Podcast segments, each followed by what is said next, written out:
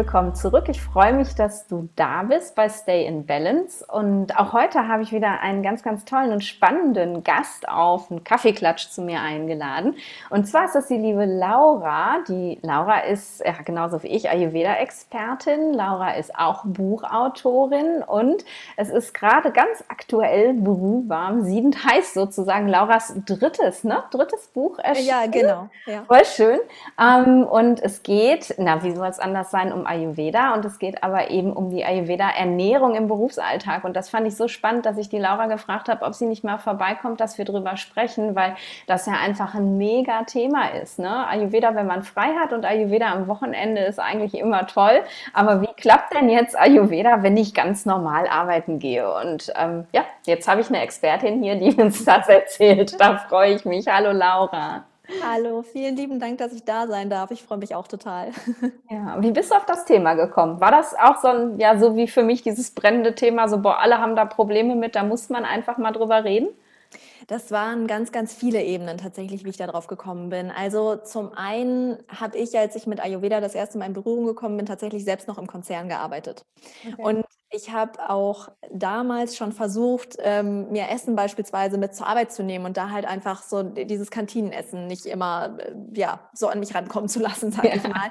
Und habe halt da für mich quasi schon Lösungsansätze gesucht. Und als ich dann Ayurveda immer besser kannte, ähm, bin ich da eben für mich schon auf so ein paar Ideen gekommen, wie ich das machen konnte, wie das einfacher wurde und habe halt auch gemerkt, wie super gut mir das tat. Mm, und als ich dann eben auch angefangen habe, mit Coaching-Klienten zu arbeiten, ja, genau, da kam dann das Thema auf, so, ja, wie mache ich denn das eigentlich und wie funktioniert das und wie kann ich denn die ayurvedische Ernährung wirklich in meinen Alltag integrieren, wenn ich ganz normal Arbeit gehe? Wie soll denn das funktionieren? Weil du hast das Thema irgendwie warm essen, du hast das Thema frisch kochen, ähm, du hast das Thema ja, ähm, in Ruhe essen und so weiter ja. und so fort. Also es sind so viele Themen, die eigentlich schwierig mit dem Berufsalltag zu vereinen sind. Und darauf wollte ich quasi Antworten finden.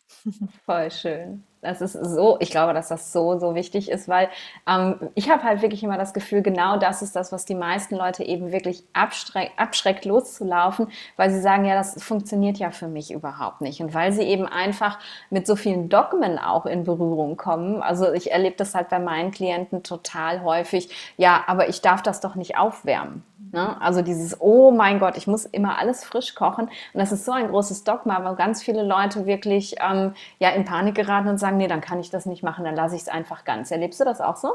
Ja, da sagst du was. Das ist nämlich ganz genauso. An sich vermarkten wir ja Ayurveda immer so, dass es gar nicht dogmatisch ist. Ja. Aber es ist ja nun mal einfach so, dass es im Ayurveda sehr, sehr, sehr viele Empfehlungen gibt, die auch wunderbar funktionieren.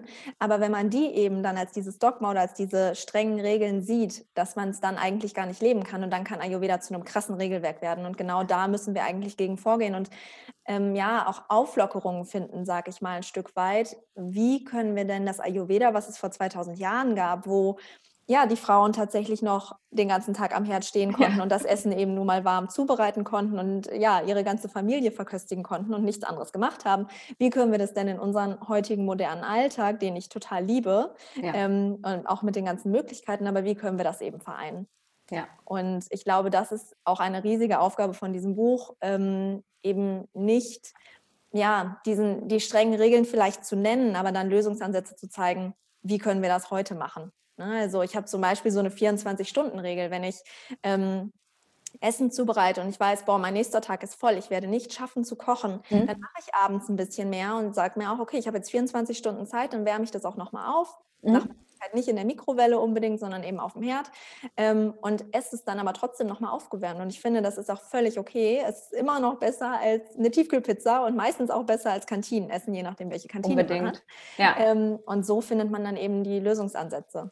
Ja, ja, und es ist wirklich, also ich, ich kenne auch niemanden, der Ayurveda praktiziert, der, der es anders macht. Also es, es geht einfach auch gar nicht. Also selbst wenn du hier als Ayurveda-Arzt in Deutschland arbeitest, du, du schaffst es nicht immer. Also ich habe jetzt das, ne, den großen Vorteil irgendwie wirklich der Selbstständigkeit. Ich arbeite zu Hause und ich habe wirklich Tage, wo ich dreimal am Tag warm koche, ähm, aber auch nicht an jedem. Ne? Manchmal ist so viel zu tun, dann geht es nicht und das weiß ich. Und wie du sagst, ne, ich plane das dann vor und ich weiß, ich kann mir auch was aufwärmen. Und, und das finde ich einfach so wichtig, dass du eben ja wirklich damit rausgehst und dann so ein bisschen mit aufräumst mit diesem, nee, das kann ich nicht machen.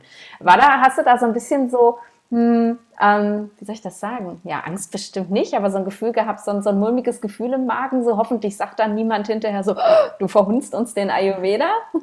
ähm, das gar nicht so, aber die Entstehungsgeschichte ist ganz, ganz spannend, denn ähm, ich bin mit der Idee quasi zu meinem Verlag gegangen, wo ich ja schon die zwei anderen Bücher geschrieben habe mhm. ähm, und äh, die wollten total gerne was zu Ayurveda und Meal Prep machen. Okay. Da habe ich halt gesagt, Meal Prep ist nicht Ayurveda. Das kann ich nicht so, das, da, dafür kann ich mit meinem Namen nicht einstehen. Das möchte ja. ich nicht, weil Meal Prep ist, du bereitest sonntags alles vor im Zweifel und das hast du die ganze Woche. Und da ja. habe ich halt direkt gesagt, so nee, das ist Ayurveda nicht und das möchte ich auch nicht machen. Und dann haben die tatsächlich zum Glück auch gesagt, nee, du verstehen wir und da bist du auch die Expertin. Wir ändern den Titel, wir passen das Thema an, sodass es für dich passt.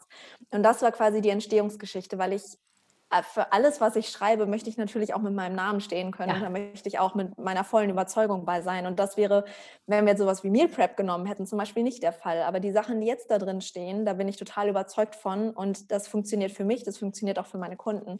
Und das war mir einfach ganz wichtig. Ja, cool. Super. Was, was steht da drin? Erzähl mal so ein bisschen. Jetzt haben wir ja schon darüber gesprochen, dass es völlig in Ordnung ist, auch mal Essen aufzuwärmen. Ja. Mit welchen Dogmen räumst du noch auf? Ähm, also das Buch, ich erzähle vielleicht mal, wie es so ein bisschen aufgegliedert ist, dass mhm. man da einen Eindruck von bekommt. Ähm, also ich fange natürlich an mit den ayurvedischen Grundprinzipien, weil ich das einfach total wichtig finde, dass es auch ein Buch ist, ähm, was für totale Anfänger geeignet ist. Und ja. dass man erstmal halt reinkommt, auch mit ähm, den Bereichen des Ayurvedas. Also was gibt es da? Dass man da von ganz, ganz oben quasi kommt und immer weiter tiefer geht. Ähm, das Thema Ayurveda als Lebensphilosophie greife ich auch nochmal auf. Also wir schauen auch ein bisschen rechts und links von der mhm. Ernährung, was ich einfach Ayurveda ist ganzheitlich, deswegen finde ich das so wichtig, ja. dass man auch in einem Ernährungsbuch ein bisschen rechts und links schaut. Ähm, dann gucken wir natürlich auf die fünf Elemente, wir schauen auch nochmal auf die Doshas etc. Und dann kommen wir quasi zu einem sehr, sehr großen Part, nämlich die ayurvedische Ernährungslehre. Mhm. Und da haben wir die acht Faktoren der ayurvedischen Ernährung. Und die habe ich sehr detailliert beschrieben und auch für mich eine Interpretation da reingebracht, wie man Sachen vielleicht auch anders interpretieren kann, ein bisschen einfacher interpretieren kann an der einen oder anderen Stelle zum Beispiel. Ähm, und ähm, wenn, genau, wenn wir darüber gesprochen haben, über diese acht Faktoren der ayurvedischen Ernährung, die ja eingehen auf die Eigenschaften oder auch die Geschmäcker der Nahrungsmittel, die Zubereitungsformen der Nahrung, da haben wir ganz viele, ähm, habe ich ganz viele Aspekte aufgegriffen, die Kombination von Nahrungsmitteln, hm, die Menge der Nahrung habe ich auf verschiedene Eben aufgeteilt, auf verschiedenen Ebenen aufgeteilt, also wie viel Nahrung über den Tag verteilt, wie viel Nahrung ähm, in einer Mahlzeit etc. und habe das aber mit modernen Ansätzen gepaart. Also beispielsweise habe ich ein ähm, Handsystem für die Menge der Nahrung auch entwickelt, wo man dann wirklich sehen kann, okay, in deinen Handteller, ähm, die Deutsche Gesellschaft für Ernährung beispielsweise oder auch die, die Eat Well Plate aus Schottland, ähm, die empfehlen halt so und so viel Getreide am Tag. Und ähm, das habe ich halt quasi aufgeschlüsselt an einem Handteller, wie man das dann auch wirklich in den Alltag umsetzen kann. Also ja, ich habe diese ja, modernen Ansätze und modernen Empfehlungen auf Ayurvedisch übersetzt, so ein bisschen. Mhm. Und das zieht sich halt durch. Ne? Also die Menge, auch die Herkunft der Nahrungsmittel das Zeitmanagement des Essens, was ja auch zu den acht, acht Faktoren zählt, ähm, die Art und Weise des Essens, auch darauf bin ich natürlich eingegangen ähm, und die Individualität des Essenden, was ja so das Wichtigste ist und alles andere gefühlt aushebeln kann. Ja. Ähm, also auch darauf bin ich dann eingegangen. Das, cool. das war ein sehr großer Teil und dann geht es weiter mit. Das, das, klingt ja schon nach einem ja. kompletten Buch eigentlich. Ist schon ja. fertig. Oder? Ja, genau. Ähm, Wahnsinn. Das, das, ist auch noch eine, eine lustige Geschichte tatsächlich. Ähm, denn genau dann habe ich noch die Warenkunde aus dem Ayurveda mit reingebracht. Also bin mhm. auf die verschiedenen Lebensmittel, die ja auch in den, in, in den Charakasamhita ähm, beschrieben wurden, bin darauf eben auch nochmal eingegangen, auch nochmal modern interpretiert. Okay. Mhm. Und dann sind wir halt auch nochmal auf das Thema eingegangen, wie kriege ich es denn jetzt eigentlich hin mit der Planung und wie kriege ich es hin, mit das in dem, in dem Berufsalltag auch wirklich zu integrieren. Ja. Und darauf folgen dann natürlich auch noch Rezepte, weil das ist ja ein halbes Kochbuch. Also es sind 75 Rezepte dann eben noch enthalten. Wow, okay. Mhm. Hast du die alle selber gekocht? Ja, ja, die habe ich alle selber wow. durchgekocht. äh, äh teilweise auch mehrmals natürlich. Cool. Ähm, und es hat auch super viel Spaß gemacht. Aber ja. ich, auch, ich stand auch jeden Tag viel in der Küche, muss man sagen. ähm, Oder hätte ich mich gerne bei dir eingeladen in der Phase. genau so habe ich es tatsächlich auch gemacht. Also die, die Rezepte waren immer so, ich habe dann immer fünf verschiedene Rezepte irgendwie gemacht, einen ja. Abend und habe die quasi das zweite Mal Test gekocht und dann hatten wir Gäste da und dann haben wir so ayurvedische Tapas gemacht. Oh, total schön. cool. Ja. ja. Wenn du mal in Hamburg bist, sag Bescheid. Auf jeden Fall. Wenn du das genau. nächste Kochbuch schreibst, sag Bescheid, dann bin ich bestimmt in Hamburg. genau so machen wir das. Cool. Ja, und ähm, genau, du hast ja schon angedeutet, ich könnte darüber jetzt Stunden erzählen. Ähm, weil ich bin natürlich auf super viele Sachen äh, eingegangen und da habe ich tatsächlich ein sehr witziges Erlebnis gehabt. Ich bin normalerweise sehr, sehr viel Pitter. Ich bin sehr durchstrukturiert, sehr durchorganisiert und co. Und dann ähm, hatte ich auch meiner Lektorin ein paar Wochen schon vorab mal das Manuskript rüber geschickt und gesagt, guck mal rüber, ob du irgendwelche groben Schnitzer siehst und so. Mhm. War nicht. Und dann habe ich es zurückgespiegelt äh, und dann habe ich es zu Ende geschrieben, ab, äh, hatte die Abgabe, habe das Buch abgegeben.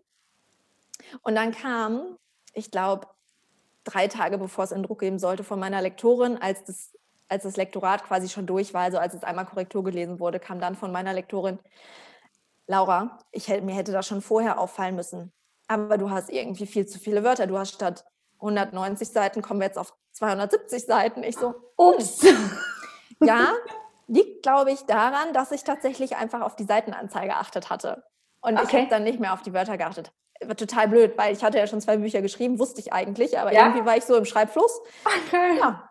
Und ähm, letztendlich hat das Buch deswegen auch 270 Seiten, also es äh, Value for Money auf jeden Fall. Also es durfte so bleiben tatsächlich, so das bleiben. ist schön. Oh, jetzt stell dir mal vor, drei Tage vorher nochmal rauskürzen. Ich glaube, das wäre nicht möglich gewesen bei mir.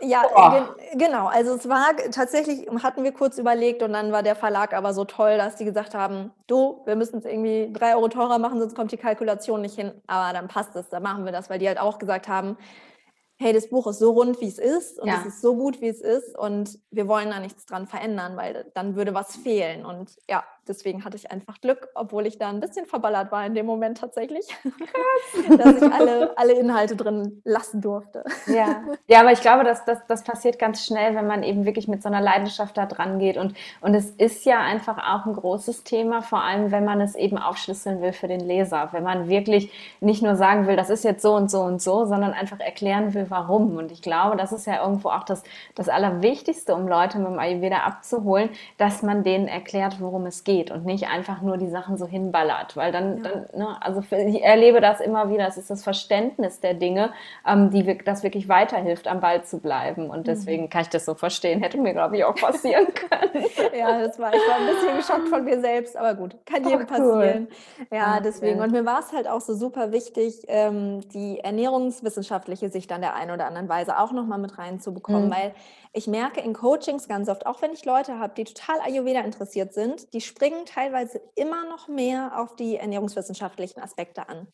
Okay. Und vieles davon ist ja mit dem Ayurveda in Einklang zu bringen. Ja. Teilweise in abgespeckter Form oder in unterschiedlicher Form und mit einem anderen Fokus. Mhm. Aber trotzdem passt vieles sehr, sehr gut zueinander. Und das war mir halt so wichtig, das mit reinzubringen. Und deswegen ist es natürlich auch noch mal länger geworden. Ja, Ja, nee, aber ich, ich finde es auch mega schön, einfach, dass man, dass man wirklich dafür offen bleibt und jetzt nicht so ähm, nur in dieser Ayurveda-Blase drin ist, sondern ne, wir leben einfach auch in dieser Welt und, und es ist, ähm, ja, wir, kriegen so viel von außen äh, und äh, an, an Empfehlungen und an wichtigen Sachen und dass man dann sagt, okay, ich bringe das beides zusammen für dich und, und schlüssel dir das auf, wie das wichtig ist, das ist viel, viel besser, als einfach nur ein indisches Buch zu schreiben und indischen Rezepten und zu sagen, so, das ist jetzt Ayurveda. Zumindest in der Welt, in der wir leben. Und das finde ich total cool. ja. ja.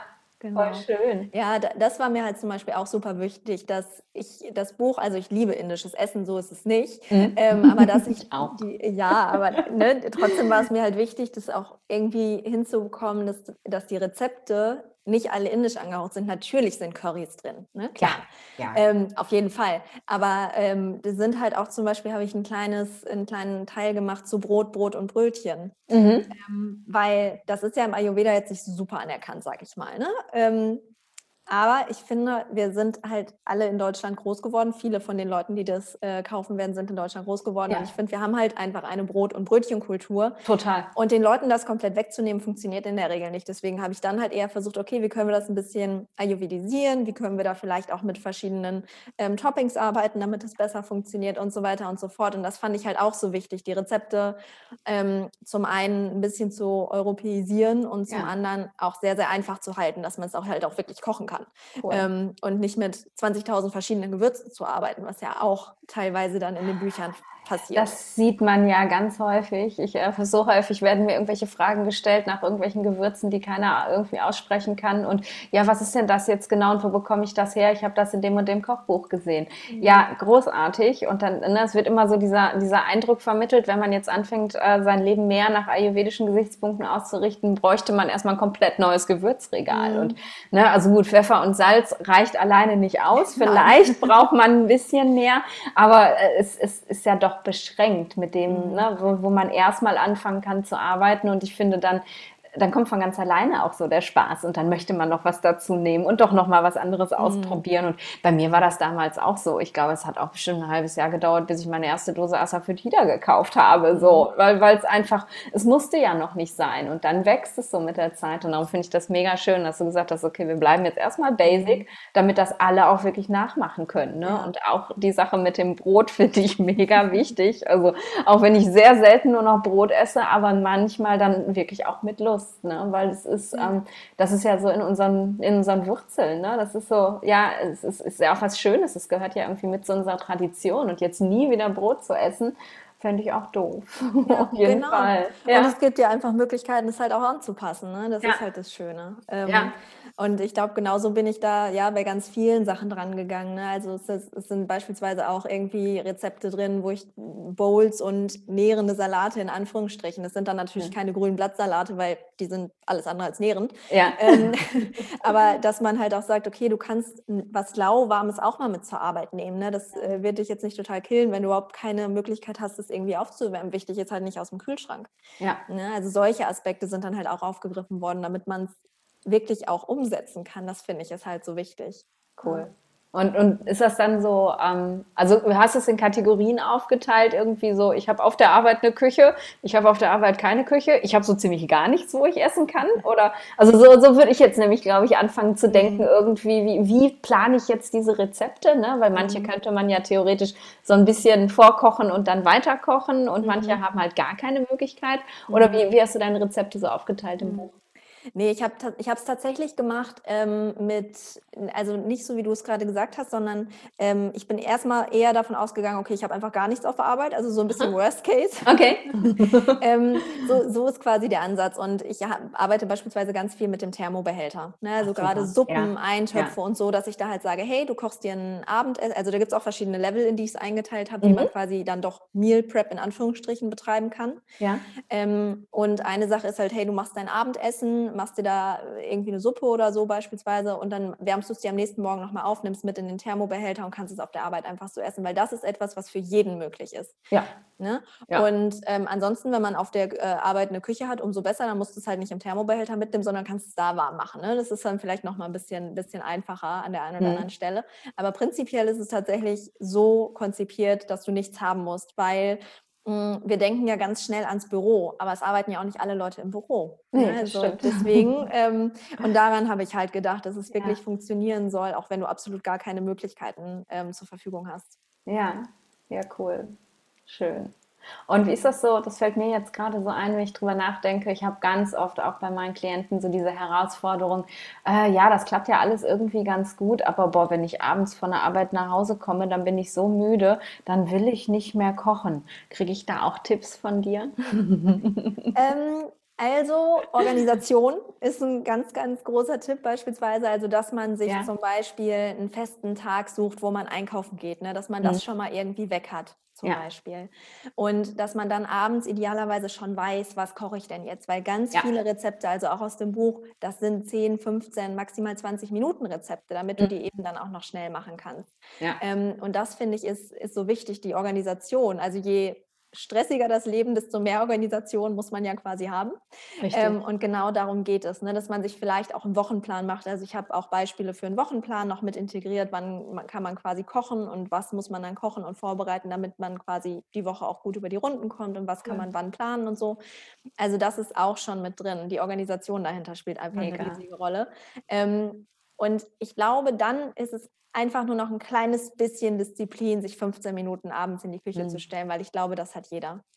Oder ich habe beispielsweise auch gearbeitet mit, ähm, wo wir eben schon bei Brot, war, äh, Brot waren, das äh, ist ein Ruti-Rezept zum Beispiel mit drin, was mhm. ich total liebe. Und oh, ja. ähm, die kann man extrem gut einfrieren. Das heißt, du kannst wirklich einfach nur ein bisschen Gemüse in die Pfanne schmeißen, gefühlt, und dazu dann Roti in den Toaster schmeißen, was du eingefroren hattest vorher, und hast eigentlich eine Mahlzeit abends. Ja, also so einfach kann es halt sein. Und das sind so die Ansätze, die ich, ähm, die ich mitgegeben habe. Ja, ja, ja, Und das ist so schön, dass du das sagst. Das, das, das trifft ja eigentlich jeden. Ne? Das sage ich dann auch immer ganz gerne meinen Klienten. Ähm, du würdest ja wahrscheinlich das gleiche Problem haben, selbst wenn wir hier jetzt nicht in der Ayurveda-Beratung sitzen würden, ähm, sondern wenn du mit einer Ernährungsberaterin zusammensitzen würdest, die dich westlich berät, die würde dir ja genauso sagen, wenn du dich gesund ernähren möchtest, dann musst du nur mal einfach ein bisschen vorplanen und dann kannst du nicht abends feststellen, ich habe nichts zu Hause okay, die Tüte Chips muss her, weil ich habe nichts anderes. Ne? Da, man würde ja genauso, nur weil das jetzt Ayurveda heißt, verändert das ja nichts irgendwo, dass man einfach auch ja, sich ein bisschen strukturieren und organisieren muss und so. Ne? Ja, und ja. genau dafür habe ich halt quasi den Ansatz von, was kann man alles zu Hause lagern? Also ich habe eine ja, komplette Liste, eine ah, komplette oh, Liste. Das wäre meine nächste Frage gewesen.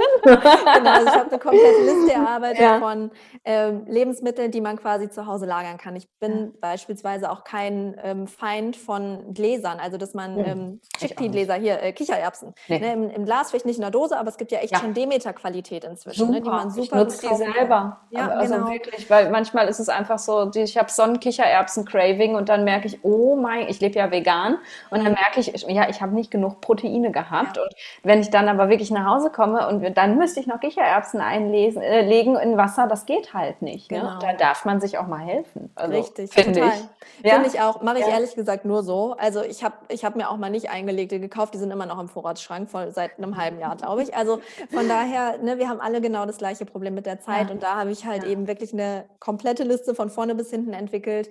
Was kannst du zu Hause haben? Das ist mit Sicherheit erstmal ein Investment, wenn man das alles einmal einkauft. Auf jeden Fall. Also da, da muss man damit rechnen aber du hast einfach immer was zu Hause. Und wenn du dann noch zwei Gemüse im Kühlschrank hast, dann hast du eine Mahlzeit. Ja. Also, ne, du brauchst ja. dann eigentlich nichts mehr kaufen. Und dann, das erleichtert natürlich auch dieses Einkaufen total, weil du nicht mehr an super viel denken musst, sondern einfach nur in den Supermarkt gehen kannst oder im Biomarkt und schaust, okay, was für Obst und Gemüse spricht mich heute an. Wenn mhm. du gut bist, vielleicht noch, was, das, was hat gerade Saison, ähm, ne, was ist vielleicht noch regional. Dann kaufst du da ein bisschen was ein und schon bist du fertig damit. Es erleichtert die Einkäufe ungemein, wenn man da ja. gut organisiert ist. Und deswegen, also ich arbeite äh, mit diesem, mit diesem Storage-Prinzip halt schon super lange ja. und ähm, ja, ja, ich habe das auch und äh, spätestens dann, wenn meine Klienten mich ratlos angucken und sagen, ich kriege das mit dem Essen nicht hin, kriegen die alle so eine Liste von mir. So, und das ist jetzt deine Basis und damit arbeiten wir und das ist so eine Erleichterung und jeder, ich habe es noch nicht einmal gehabt, dass irgendjemand gesagt hat, nee, es geht trotzdem nicht. Jeder kann damit umgehen und und was ich eben super wichtig finde, ist, was du gerade auch gesagt hast, du musst nur zwei Gemüse zu Hause haben. Es ist halt ähm, ich glaube, wir müssen halt alle auch so ein bisschen davon wegkommen, dass Essen immer so besonders fancy sein muss mhm. irgendwie. Und noch eine Komponente und noch ein Gemüse und dann noch das dazu. Und das muss ja auch alles immer toll heißen und aussehen. Mhm. Und gerade Ayurveda sagt ja, ne, so basic wie möglich, so wenig Inhaltsstoffe wie möglich, damit eben dein Verdauungsfeuer so wenig wie möglich damit zu tun hat und das gut mhm. aufspalten kann. Und ne, nimm, guck, dass alle sechs Geschmacksrichtungen drin sind und die kriegst du auch über Gewürze und über ne, deinen Reis oder was weiß ich nicht was. Und das ist halt mega schön, ne? dass man sich dann wirklich auch klar machen darf, ich muss halt jetzt auch nicht irgendwie hier ein Sternegericht hinstellen. Ne? Richtig. Ja. ja genau darauf bin ich bei Sam Yoga eben auch eingegangen. Ne? Also gerade ja. die, die Kombination, äh, die, ähm, die nee, nicht, nicht die Kombination von Nahrungsmitteln, ähm, die, die Zubereitung, ne? also Karana, ja. genau. Also wie man da eben zubereiten kann, wie man es einfach halten kann. Ähm, ja, und das finde ich sind so ganz wichtige Aspekte, womit man so viel sich das Leben auch selbst leichter machen kann. Und klar, wir müssen ein bisschen schauen, Präventivdiät, Heildiät, ne? Präventivdiät darf man ja go crazy, ein bisschen zumindest mehr als, als mhm. in der Heildiät. Aber grundsätzlich ist schon gerade, was du sagst, in unserer heutigen Gesellschaft, je einfacher, desto besser. Ne? Ja. Ja, ja, ja. Genau. Und, und, wirklich solange, ne, solange alle Inhaltsstoffe irgendwie drin sind, die man so braucht, dann ist es auch gut. Und selbst wenn es mal ein Gericht nicht so ist, aber das nächste nährt uns ja dann doch wieder. Ne? Und ich glaube, das ist ja auch ein ganz, ganz großes Thema. Äh, zumindest erlebe ich das so, ähm, wenn es mal nicht geklappt hat, dass dann Leute immer gleich sofort denken, oh mein Gott, es funktioniert ja sowieso nicht. Und dass man halt mhm. halt einfach immer wieder neu starten darf und sagen darf, hey, ich versuch's nochmal. Ne? Irgendwie, da ist ja nichts dabei. So, dann, ja gut, das war jetzt leider nicht so gut und äh, ja, die nächste Nahrung wird dann wieder besser und nährt mich mehr und das finde ich voll wichtig. Gerade, ja, wenn, gerade wenn man arbeitet, ne? Also ja. Ja, ja genau. Mhm. Ge genau dazu habe ich halt auch, ähm, ich dachte nämlich, ich würde die Leute so ein bisschen gerne da, da, dahin führen, auch ohne Rezepte quasi kochen zu können. Ah, voll und schön. Ähm, deswegen ja. habe ich ganz viele Baukästen auch noch mit integriert. Tatsächlich Aha. im Buch, also so ein Getreidebaukasten beispielsweise. Wie zauberst du dir ein gutes Getreidegericht? Also welche Komponenten sind da drin? Wie baue ich das quasi auf, wenn ich das koche und wenn mhm. ich starte und so? Und da gibt es halt auch ja, noch andere Baukästen, Porridge-Baukasten beispielsweise oder auch so ein, so ein ähm, ich weiß gar nicht, ob ich den Suppenbaukasten mit reingenommen habe, aber auf jeden Fall gibt es da ein paar von. Ja. Äh, weil dadurch lernst du halt, ohne ein Rezept zu kochen und dadurch lernst du intu viel intuitiver zu kochen und viel besser auf dich zu hören, was du gerade brauchst. Ja. Das ist ja auch dieses immer wieder neu ausprobieren, was du gerade so ein bisschen angesprochen hattest. Und das finde ja. ich halt einfach auch super wichtig, dass man ähm, da mehr hinkommt, weil die Leute dann auch merken, boah, Kochen ist ja gar nicht so schwierig. Das kann ja alles total schnell und einfach gehen. Mhm. Mhm. Und, und dann kann es aber trotzdem wunderschön werden und so meditativ, wenn man die Freude daran gewinnt. Und die, finde ich, gewinnt man halt wirklich darüber, dass es einfach ist. Ne? Dass man sich da nicht jedes Mal irgendwie weiß Gott was überlegen muss und die wildesten Zutaten kaufen, sondern dass es leicht ist. Und dann, dann kommt der Spaß dazu. Und ich, ich habe so häufig, dass ich die Frage gestellt kriege, ja, also ich weiß jetzt gar nicht, wie ich diese ganzen Geschmacksrichtungen in das Essen reinkriegen soll und wie machst du das? Und ja, meine Antwort ist dann immer, ja, ich, ich schmecke das ab und dann schmecke ich, was fehlt. So, mhm. ne? Und also gut, jetzt mache ich das natürlich auch schon unglaublich lange, aber ähm, es ist halt, es hat sich irgendwann über die Jahre so entwickelt, dass ich wirklich, ich weiß dann, in, diesem Geschmack, um den rund zu machen, da fehlt jetzt Säure. So. Genau. Oder da, ich brauche jetzt was Zusammenziehendes. Und dann mhm. laufe ich los an mein Gewürzregal und suche mir dann eben das Passende raus. Und dann sind das manchmal völlig abstruse Sachen, wo mein Freund dann daneben steht und sagt, warum tust du jetzt Kakao in das Curry? Und, so, ne? und, aber das ist dann so, so intuitiv genau das, wo ich denke, das fehlt mhm. mir jetzt in diesem Geschmack. Und ich glaube, wenn man einmal, so wie du das anbietest, ne, so, so einen Baukasten hat, wie fange ich denn überhaupt an? Dann, dann kann da so viel halt draus erwachsen, als wenn man eben immer mit diesem Rezept da steht und ich packe jetzt das da rein und das nächste und das nächste und genau den Teelöffel abmisst mhm. und so, dann, dann, dann man lernt es dann nie, weil man immer einfach nur nach Rezepten kocht mhm. und, und dann macht Kochen, glaube ich, auch keinen Spaß. Aber wenn nee, man genau. ne, da so eine Leichtigkeit drin finden kann, ist es wunderschön.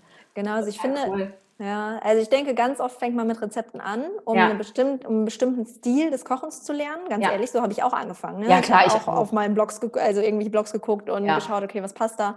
Ähm, und wenn du das dann aber eine Zeit lang machst, dann verstehst du die Rezepte auch, dann verstehst mhm. du auch die Rezeptentwicklung. Okay, welche Komponente ist denn immer drin, damit das noch irgendwie abgerundet ist? Also mhm. ich habe ganz oft in den Rezepten hinterher noch ein bisschen Limette dann immer mit reingenommen. Ne? Mhm. Ne? So Teufel-Limette hinterher noch drüber. Ja, okay, hast du die Säurekomponente total einfach. Ja. Mhm, ähm, und ich finde, im Alltag kann man es auch so machen, wer jetzt zum Beispiel kein Bitter im Essen mag, ja, okay, dann hol dir einen Löwenzahnsaft ähm, aus einer Drogerie, eine gute Qualität und nimm dir halt so ein kleines Schnapsglas und äh, trink dein Bitterkräuterchen äh, nach dem Essen. Ne? Also wenn dir das irgendwie noch im Essen gefehlt hat.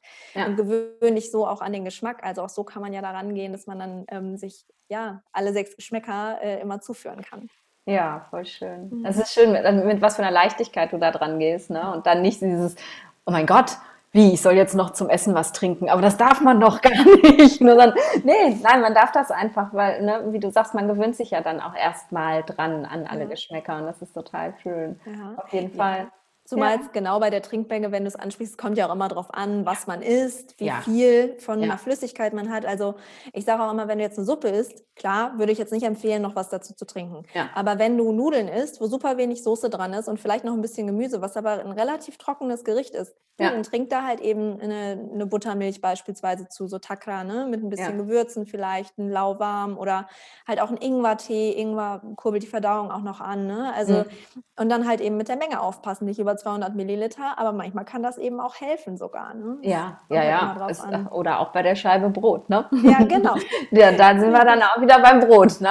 Das ist eben, so, so darf man es halt für sich aufweichen irgendwo, weil, weil, weil es, es widerspricht ja nicht der Logik, ne? Wenn ja. ich sage, ich habe irgendwie jemanden, der äh, sowieso schon Probleme hat mit Trockenheit und Kälte mhm. und dann äh, empfehle ich ihm irgendwie überhaupt nie irgendwas zum Essen zu trinken, aber er ernährt sich die ganze Zeit nur mhm. trocken und kalt, dann wird es ja auch nicht besser. Ne? Ja. Und da muss man einfach selber auch irgendwie lernen zu spüren, okay, kann ich das machen oder nicht? Und das, ich finde, das ist der schöne Prozess, wenn man dann wirklich irgendwann mhm. dahin kommt, dass, dass man das spürt. Nee, aber ich möchte jetzt was dazu trinken. Ne? Mhm. Was fühlt sich jetzt für mich gut an? Und das ist total cool. Ja. Ich glaube, dein Buch ist gar nicht nur für Berufstätige. Also, ich meine, jetzt bin ich ja auch, aber ich bin ja in einer, einer glorreichen Lage, dass ich immer kochen kann. Aber ich glaube, ich freue mich trotzdem sehr drauf.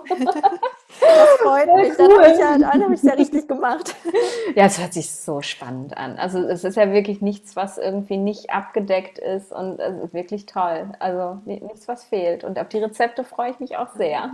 Ja, es ist tatsächlich auch super, super viel Herzblut drin und ähm, es ist tatsächlich auch das Buch im Gegensatz zu dem, zu dem ersten, da habe ich ja über Hormone und Ayurveda geschrieben ja. und es war natürlich nochmal ein, ein anderes Thema vom, vom Wissensstand her auch und ja. natürlich habe ich da nochmal dreimal und viermal recherchiert, dass das mhm. auch alles passt natürlich und dieses Buch ist halt einfach so das war noch mal mehr im Fluss, hatte ich das Gefühl. Also das war ja. halt einfach so, okay, komm, schreibst du einfach alles einmal runter und so kam es dann halt zu 270 Seiten. ähm, wenn ich nicht gestoppt werde. Ähm, ja, und das, ich glaube, das liest man auch tatsächlich. Mhm. Ja. Ja, ja man, man, hört es auch, mit wie viel Leidenschaft du schon darüber erzählst. Und, und ich glaube, das, das transportiert das dann einfach irgendwo auch. Und das macht es dann noch mal viel leichter, das anzunehmen. Und ja, voll cool. Und ist das so ein, ähm, so ein Buch, ich lese mir das dann so, so einmal durch und dann habe ich einen Plan und dann nutze ich nur noch die Rezepte? Oder würdest du sagen, es ist auch so ein Nachschlagewerk, wo man wirklich auch immer mal wieder reinguckt? Ich glaube, es ist auf jeden Fall ein Nachschlagewerk, weil ähm, das sind halt, ne, was ich erzählt hatte, zum Beispiel mit diesem Handsystem, das kann man sich immer noch mal angucken. Das ja. ist so eine riesige Hilfe, weil ganz ehrlich, womit arbeite, also mit, was ist das Thema, mit dem ich an, bei fast allen Klienten arbeite, ist tatsächlich so, wie sieht denn mein Teller pro Tag aus und was brauche ich mhm. denn für Makronährstoffe und Co. Und da hilft uns sowas so ungemein. Ich habe auch ein Tellersystem mit integriert, auch das wird man sich mit Sicherheit noch mal öfters angucken und ähm, ja, auch die acht Faktoren der ayurvedischen Ernährung. Ich glaube, man wird sich nicht alles merken können beim ersten Mal durchlesen. Ich glaube, mhm. auch da wird man immer wieder äh, drauf schauen und reingucken. Und ähm, ja, ich hoffe, es so ein bisschen als Nachschlagewerk tatsächlich auch sehen und ähm, dann eben auch die Baukästen immer wieder anschauen und gucken, ach, wie mache ich denn jetzt mal mein eigenes Rezept? Voll cool. Ja. Super. Müssen wir doch eigentlich gleich einen Aufruf starten, dass äh, alle Leute dir Fotos schicken von ihren eigenen Rezepten, entstanden aus deinen Baukästen. Oh ja, oder, bitte. Beziehungsweise die auf Instagram posten und dich verlinken. Oh ja. Und, und mich bitte auch, weil ich möchte möchte die nämlich auch sehen. Ich finde das mega spannend. Jetzt sag noch mal was so zu meinem, es ist gerade mein aktuelles Lieblingsthema, das Mindful Eating, weil ähm, wir, äh, also ich mit, ich glaube, bestimmt fünf, sechs Klienten in den letzten Wochen wirklich ganz viel darauf rumgekaut habe und einfach gemerkt habe, wie, wie extrem schwierig das für Menschen im Westen ist, achtsam zu essen. Ich habe ähm, ja eine, eine, Folge darüber gemacht und dann äh, so als kleines Freebie so eine Liste rausgegeben, ähm, ne, was man so, so ein paar Punkte, die man so macht, bevor man anfängt zu essen und während des Essens. Und da haben so viele mit gestruggelt ähm, und aus unterschiedlichsten Gründen. Die einen, weil sie es vergessen einfach, so, es ist äh, oh, oh, aufgegessen, ich war schon wieder nicht mindful. Und andere aber auch, weil sie, ähm, und das ist mir oft zurückgemeldet worden, weil sie die Stille auch nicht ertragen mhm. ähm, die plötzlich entsteht, die man ja mhm. sonst auf der Arbeit gerne mal damit füllt, dass man die Schüssel vom Computer hat und einfach nur den Löffel in den Mund schaufelt oder dass man mit den Kollegen in der Kantine sitzt und die ganze Zeit eigentlich quasselt und lästert und weiß der Henker nicht mhm. was. Ähm, wie, wie, was sagst du zum Thema Mindful mhm. Eating? Auf der Arbeit. Genau, also was ich glaube ich bei diesem Kantinenthema beispielsweise schon mal ganz wichtig finde, ich glaube, das habe ich sogar auch geschrieben, lass die anderen reden. Mhm. Solange du isst, stell Fragen. Das habe ich witzigerweise schon, als ich Ayurveda noch nicht mal kannte und mit Kollegen immer in der Kantine essen war, als ich noch im Konzern gearbeitet habe, ja. ähm, habe ich es immer genauso gemacht. Ich habe, wenn ich gegessen habe, immer ganz viele Fragen gestellt und dann konnte mhm. der andere erstmal erzählen und ich habe in der Zeit in Ruhe gegessen und dann habe ich nach meinem Essen erzählt. Okay. Und das ist so eine einfache Strategie, cool. dass man ja in Ruhe kauen kann, dass du zwischendurch dein Besteck zur Seite legen kannst und quasi nicht schaufelst. Das ist mhm. auch noch so ein Tipp, Besteck einfach mal zur Seite legen. Ja. Mm, und tatsächlich mit den Sinnen essen. Ne? Also vorher dein Essen anschauen, guckst, okay, was ist denn da drin? Ähm, ja, wie vielleicht dich nochmal erinnerst, wie habe ich es gekocht? Oder wenn du es in der Kantine dann doch mal kaufst, auch einfach schaust, ähm, was sind da für Komponenten, was kann ich erkennen? Mhm. Und dass du es erstmal wirklich mit den Augen wahrnimmst, weil das stimuliert ja quasi schon so den Speichelfluss, gerade auch das, der Geruchssinn. Ne? Ja, also wenn total. wir dann auch zum, zum Riechen kommen, ähm, wenn du es dann, dann riechst und das, den Geruch wahrnimmst, dann äh, merkst du ja in der Regel schon Speichelfluss. Ne? Und das ist ja schon quasi der erste Schritt für die Kohlenhydratverdauung. Ne? Also das ja. brauchen wir ja einfach. Ja. Ähm, und dass du dann ganz bewusst kaust und auch ganz bewusst schmeckst, weil was du gerade gesagt hast, das erleben wir, glaube ich, alle extrem häufig. Dieses, ich habe es gegessen, hm, eigentlich weiß ich gar nicht, wie es richtig schmeckt. Schon wieder ja. vergessen, schon wieder alles weg. Und ich glaube, da ertappen wir uns wahrscheinlich auch immer noch mal bei, wenn es gerade ein stressiger Tag ist. Hm, aber es ist ein Prozess zu lernen, das immer weniger zu tun.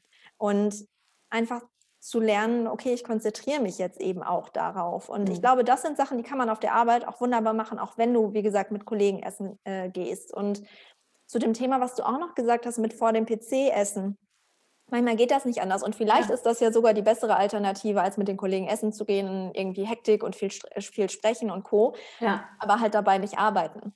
Ja. Ja, vielleicht versuchst du dich auch so ein bisschen rauszunehmen, entweder durch Noise Cancelling Kopfhörer beispielsweise oder ähm, dass du dir dann ein schönes, äh, schöne Musik anmachst, die dich total entspannt und dass du das dabei hörst beim Essen und wirklich aber eine Pause machst. Ja. also nicht fünf Minuten, oh, Essen ist fertig und weg, sondern vielleicht ne, das Essen vorher nochmal anschaust, wie gesagt, dass du ein kleines Ritual machst, mit mhm. sei es Musik oder was auch immer deine Möglichkeiten auch sind. Mhm. Ähm, vielleicht vorher nochmal lüftest oder so und das dann ganz bewusst ist und dir dafür auch die Zeit nimmst. Ja. Und halt den PC ausmachst. Das wäre auch noch so eine Sache.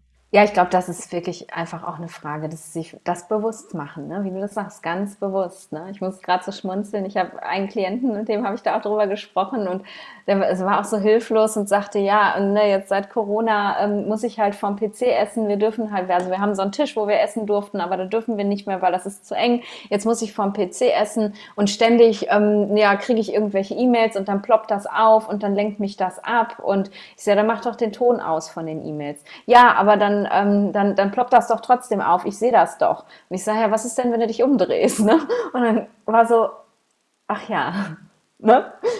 Ja, könnte man machen. Ne? Und man ist halt so in seinem, seinem Alltagsstruggle ähm, irgendwie drin, dass man diese ganz kleinen Möglichkeiten, die man ja trotzdem noch hat, gar nicht sehen kann. Und darum ist es, glaube ich, ganz wichtig in so einer Situation, wo man sagt, ich will das wirklich, ich möchte was verändern, ähm, einmal so nach außen tritt und, und sich die Sache von außen mal anguckt. Okay, wie ist denn da mein Arbeitsplatz und was mhm. kann ich denn da vielleicht machen, bevor man davor sitzt und sich denkt, ich kann nicht. Ne? Mhm. Geht alles nicht, ich ja. kann nicht. Ne? Und dann reicht es manchmal vielleicht auch einfach auf dem Drehstuhl wupp, sich umzudrehen mhm. und mit dem Rücken zum Computer zu sitzen. Ja, total. Ja, ja das, das ist ja so schön bei Ernährungsberatung, man ist ja immer ein Stück weit auch Life-Coach. ja, ja, total. Wenn man auf alles achtet, dann auf einmal. Das ist ja nicht nur die Ernährung. Also wir machen ja viel mehr als nur die Ernährung. Und auch da ist der ganzheitliche Ansatz eben so schön. Und dann fallen halt so wirklich Kleinigkeiten teilweise auf. Und es muss gar nicht immer sein, okay, wir stellen jetzt ein Mahlzeitensystem um, weil das und das viel, viel besser zu dir passen mhm. könnte. Es kann halt dann echt sowas sein wie, ja, okay, mach den Bildschirm halt auf schwarz. Mhm. Ja, ja, und dann, dann ist es wirklich der, der absolute Durchbruch. Und das ja. wäre demjenigen nie vorher aufgefallen, ja. weil er einfach so in seiner eigenen Spirale steckt, dass er es nicht sieht. Ne? Ja, genau. Voll schön. schön. Ja, wir haben schon einen coolen Job. Ja, definitiv, auf jeden Fall. Cool. Ja, und, und denkst du, ähm, wenn, wenn jemand dein Buch gelesen hat, reicht das dann aus? Kann man dann kann man dann ayurvedisch leben oder braucht man trotzdem noch Unterstützung? Das ist ja immer so dieses, mhm. ähm, das, ich, ich, ich frage jetzt mal so ganz ketzerisch, ich weiß natürlich deine Antwort schon, aber das ist halt so oft das Problem, auf das ich stoße, dass Leute wirklich sich ein Buch kaufen und, und das dann auch wirklich durcharbeiten und das voll integrieren und, und, und eigentlich super umsetzen und trotzdem aber irgendwie immer noch an ihre Grenzen kommen. So. Und es liegt nicht daran, dass das Buch schlecht ist. Mhm. Nee, ich, ich glaube, ganz ehrlich, Ayurveda ist ein lebenslanger Lernprozess. Ja. Ich sage von mir auch, ich mache ja. ich habe schon mehrere Ayurveda-Ausbildungen gemacht und ich werde mit Sicherheit noch weitere machen. Ja. Ähm, und ich glaube, das ist auch etwas, was Ayurveda ausmacht, weil ne, wenn wir uns, ich sag mal, die geistige Ebene vom Ayurveda auch anschauen, dann geht es ja auch darum, dass wir lebenslang lernen. Ja. Und wenn man ayurvedisch lebt, dann integrierst du dieses Konzept, glaube ich, einfach immer und du kannst niemals fertig sein eigentlich, was das Schöne ist, weil du hast einen Prozess, den du gehen kannst. Du hast unendlich viele Möglichkeiten zu wachsen. Viele Leute steigen ja über die Ernährung ein. So mhm. bin auch ich eingestiegen und komme dann erst zu den Lebensstilroutinen, komme dann erst vielleicht auch zu einer Morgenroutine, komme vielleicht sogar irgendwann auf die spirituelle Ebene mehr zu sprechen. Aber das ist ein Weg und egal, wo du einsteigst und wie weit du bist, es gibt immer noch wieder was zu entdecken.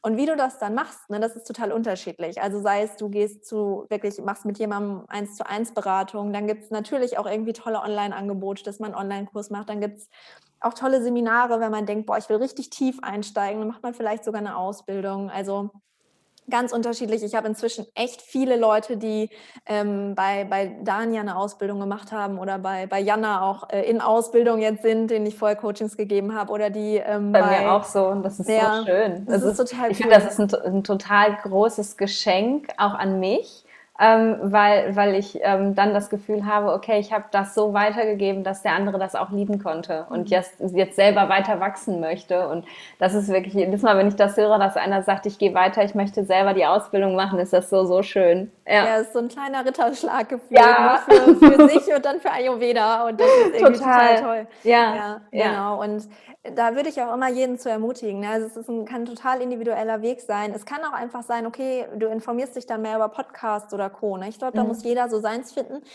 Auch seine finanziellen Möglichkeiten. Ich glaube, auch das ist immer natürlich ein, ein, Thema, was man ja. ne, berücksichtigen muss. Und halt auch die, Einzel die, die Zeitfaktoren. Ne? Also ich glaube, eine alleinerziehende Mutter hat natürlich ein, ein anderes äh, Zeitlimit, als äh, wenn die Kinder schon aus dem Haus sind beispielsweise oder so. Ähm, oder wenn man eben keine Kinder hat. Deswegen ähm, ich denke, wenn man sich einmal in Ayurveda verliebt hat, wird man es weiterführen. Ja. Und da gibt es ganz viele Möglichkeiten, das zu tun. Ja. Wie war dein, ähm, deine Liebesgeschichte mit Ayurveda? die, die, Liebesgeschichte war quasi tatsächlich, äh, die hat mich zu meinem ersten Buch geführt. Ähm, ich war ja, also ich habe ähm, im Bachelor BWL studiert und im Master bin ich auf Nachhaltigkeit gegangen, weil mhm. generell dieser nachhaltige Ansatz mir schon immer sehr, sehr wichtig war und für mich fällt da auch Gesundheit und Co. total mit runter. Mhm. Ähm, also bin ich so ein, so ein halber Ayurveda-Quereinsteiger, würde ich es immer nennen. und ähm, ich bin damit mit der Ausbildung, die ich damals dann genossen habe, erstmal in einen Konzern gegangen und ähm, ja, war ein, war ein Fashion-Konzern und ähm, ich dachte zuerst, ach ja, ist total cool und habe dann aber so langsam gemerkt, ah, irgendwie fehlt mir was und habe dann äh, meine Pille abgesetzt. Mhm. Und dann kam so ja, der Paukenschlag, sage ich mal. Also ich habe das nicht gut verkraftet, die abzusetzen. Okay. Ähm, ich hatte gefühlt echt irgendwie so eine kleine Depression tatsächlich. Also ich war drei Monate, dass ich jeden Morgen aufgestanden bin, nur geheult habe und ich konnte nicht sagen, warum. Wow. Ich habe auch zuerst gar nicht gecheckt, dass das an dem Absetzen der Pille lag. Muss okay. man ja auch mal dazu sagen. Da muss man ja auch erstmal drauf kommen. Ja. Ähm, Haut ist schlimm geworden, Haare sind ausgefallen. Das Schlimmste war eigentlich, ich habe eineinhalb Jahre meine Periode nicht mehr bekommen. Wow. Und ich war halt bei drei Ärzten, die mir alle die Pille wieder verschreiben wollten.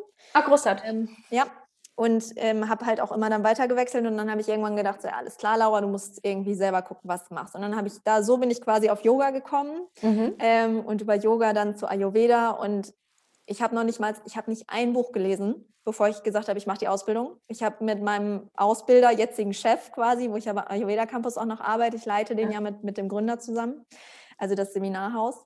Ähm, und habe mit dem telefoniert, der hat mich sofort überzeugt. Ich habe die Ausbildung gebucht, bin in die Ausbildung gegangen und habe innerhalb von kürzester Zeit meine Periode wieder bekommen, war viel ausgeglichener.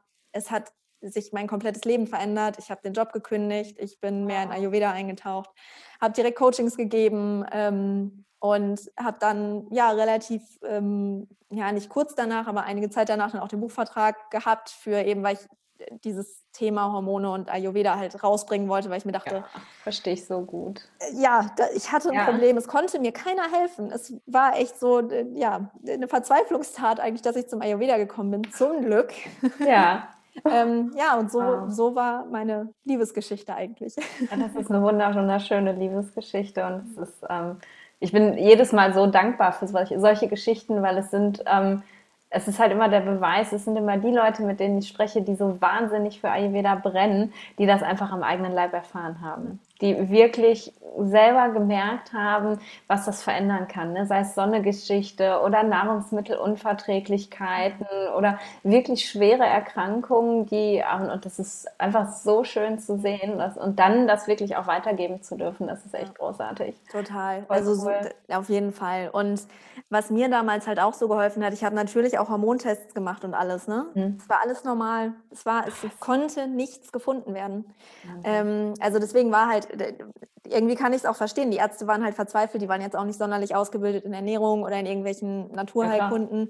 Dann Wer ist das auch. Äh, ja, äh, genau. ja, und dann so. kommst du halt nun mal damit auch schnell an deine Grenzen, wenn du nichts feststellen kannst, woran ja. es liegt. Ne? Das ja. ist einfach so. Ja, und dann hat es damit eben geklappt, hat funktioniert. Cool. Mhm. Wahnsinn. Ja, total super schön. Und dann auch, auch zu sehen, ne, dass, dass dieser Weg dann eben auch so schön weitergegangen ist. Ne? Dass dann dein, dein ganzes Leben irgendwann Ayurveda geworden ist. Mhm. Ne? Aus dieser kleinen Veränderung plötzlich eine Lebensveränderung. Und genau das ist, ist es ja eben auch, was Ayurveda bewirkt. Ne? Das mhm. ist eben, man fängt ganz klein an und ändert vielleicht erstmal nur die Art und Weise, wie man morgens frühstückt oder mhm. so. Und, und trotzdem wird dann da so viel draus am Ende. Und das ähm, ja, das finde ich super schön. Nochmal schön zu hören. Ich danke dir, dass du das geteilt hast. Super gerne. Ja, Ayurveda wird eine Lebensphilosophie, das soll sie auch ja. sein. Ne? Ja, definitiv. Ja, also das mhm. ist auch, ich sage jedes Mal, Ayurveda ist keine Diät, Ayurveda nee. ist eine Lebensphilosophie. Richtig, richtig. Darf immer weitergehen und es wird immer schöner mit, mit jedem Jahr, dass man es praktiziert, weil man eben selber immer auch lernt und wächst. Ne? Ja, ganz genau. Fall. Ganz genau. Also selbst auch achtsam bleibt. Ne? Ich meine, mhm. ganz ehrlich, ich glaube, jeder, der ähm, auch selbstständig tätig ist, weiß, dass es immer stressige Phasen gibt. Ne? Also auch da, da nochmal zu schauen, okay, wie weit kann ich gehen und da achtsamer mit sich umzugehen, ne? weil gerade Stress ist im Bereich Hormone ja auch einfach ein unglaublich großer Faktor. Oh, ja. ähm, also weil ich habe ja nun mal viele Klienten auch, die im Hormonbereich ähm, Schwankungen haben, sage ich ja. mal. Ähm, und äh, an Stress muss man dann eigentlich immer ran. Also da geht es nicht ja. nur um die Ernährung, da geht es eben ganz viel um den ganzen Lebensstil. Also ja. dieser ganzheitliche Ansatz. Das ist immer der ganze Mensch. Genau. Cool. Ja. Gibt es noch was ganz, ganz Wichtiges in deinem Buch, was du sagst, da müssen wir drüber reden, da haben wir jetzt noch gar nicht drüber gesprochen? Ich glaube, wir haben sehr viel abgehakt und abgearbeitet. ähm, Ansonsten hoffe ich einfach, dass, wenn, die, wenn den Menschen die, die Folge gefallen hat, dass sie einfach selber mal schnuppern gehen. Ich werde auf jeden Fall auch bei Instagram, ähm, sobald ich die Bücher selbst habe, ich habe sie gerade noch nicht, ähm, sobald ich die selbst habe, auch ein bisschen nochmal was zeigen, dass die Leute sich da nochmal mehr darunter vorstellen können. Und ich das, mich riesig drauf. Ja, werde, werde ich auch tun, so, sobald ich mein Exemplar habe, werdet, werdet genau. ihr das auch alle nochmal bei Instagram sehen und wir gucken da nochmal rein. Und, und ich glaube, das äh, sollte definitiv in jeder Küche Küche stehen. So klingt das für mich, weil es einfach eine ganz große Unterstützung ist freue ich mich voll. Schön, ja, ich hoffe. Super. Da, danke, dass du da so, so, viel Flow und so viel Mühe reingesteckt hast, um, um die Leute dabei zu unterstützen. Und ich glaube wirklich auch nach dem, was du mir jetzt erzählt hast, ähm, das ist nicht nur ein Buch für Berufstätige. Das ist sicherlich für Berufstätige eine tolle Unterstützung, aber ich glaube, jeder kann da einfach von profitieren. Ne? Vorhin hattest du irgendwann mal gesagt, die Mutter, äh, ne, die alleinerziehende Mutter mit zwei Kindern,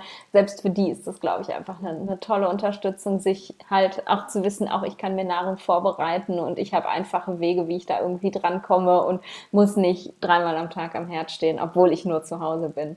Ja. Ja, genau. Ja, cool. das hoffe ich auch. Super. Super schön. Gut. Dann danke ich dir total, dass du da warst und für deine Zeit und für, für all dein Wissen, dass du das geteilt hast. Das ist wirklich, bin ich sehr, sehr dankbar für. Und ähm, ja, ich drücke dir fest die Daumen, dass ganz, ganz, ganz viele Leute das Buch bestellen und du ganz viele Leute damit unterstützen kannst. Danke, danke, dass ich hier sein durfte. War super schön. Super. Dann mach's gut, bis bald. Bis bald. Ich hoffe, dich hat dieses Gespräch genauso inspiriert wie mich. Und äh, ja, auch wenn ich das Buch noch nicht in Händen halte, glaube ich, dass da wirklich ganz, ganz viel Tolles dabei ist und dass es ja gerade für den Start, wie esse ich denn jetzt nun ayurvedisch, eine ganz, ganz große Unterstützung ist. Und wo wir gerade beim Starten sind, möchte ich noch ein ganz kleines bisschen Werbung in eigener Sache machen. Vielleicht hast du es auf Instagram schon gesehen oder gehört, dass ich dieses Jahr bzw. nächstes 2021 mit dir zusammen starten möchte. Ich habe mich hingesetzt und habe mir ein kleines Programm überlegt, ein achttägiges Programm, in dem wir gemeinsam ähm, das neue Jahr begehen. Wir werden jeden Morgen zusammen meditieren, acht Tage lang. Du bekommst per Post von mir ein Journal und du bekommst ganz viele Informationen per Video über Ayurveda, über wie du Ayurveda in deinen Tag integrierst, ähm, wie du mit Ayurveda gesunde Routinen schaffst und ja, einfach gesund in dein 2021 startest. Und dazu gibt es auch noch einen kleinen Detox, einen kleinen Cleanse, den wir machen, um ja, das alte Jahr wirklich auch komplett zurückzulassen, auch auf körperlicher Ebene und wirklich gereinigt äh, ins neue Jahr starten und alles loslassen können. Das Ganze heißt Ayurveda Kickoff 2021 und wenn du dabei sein möchtest, dann schau jetzt mal in die Show Notes. Da habe ich dir den Link reingepackt zu meiner Website, wo du alle Informationen nochmal findest und wo du dich auch anmelden kannst. Und ich würde mich riesig freuen, wenn du auch dabei bist. Mach's gut, bis nächste Woche und stay in balance.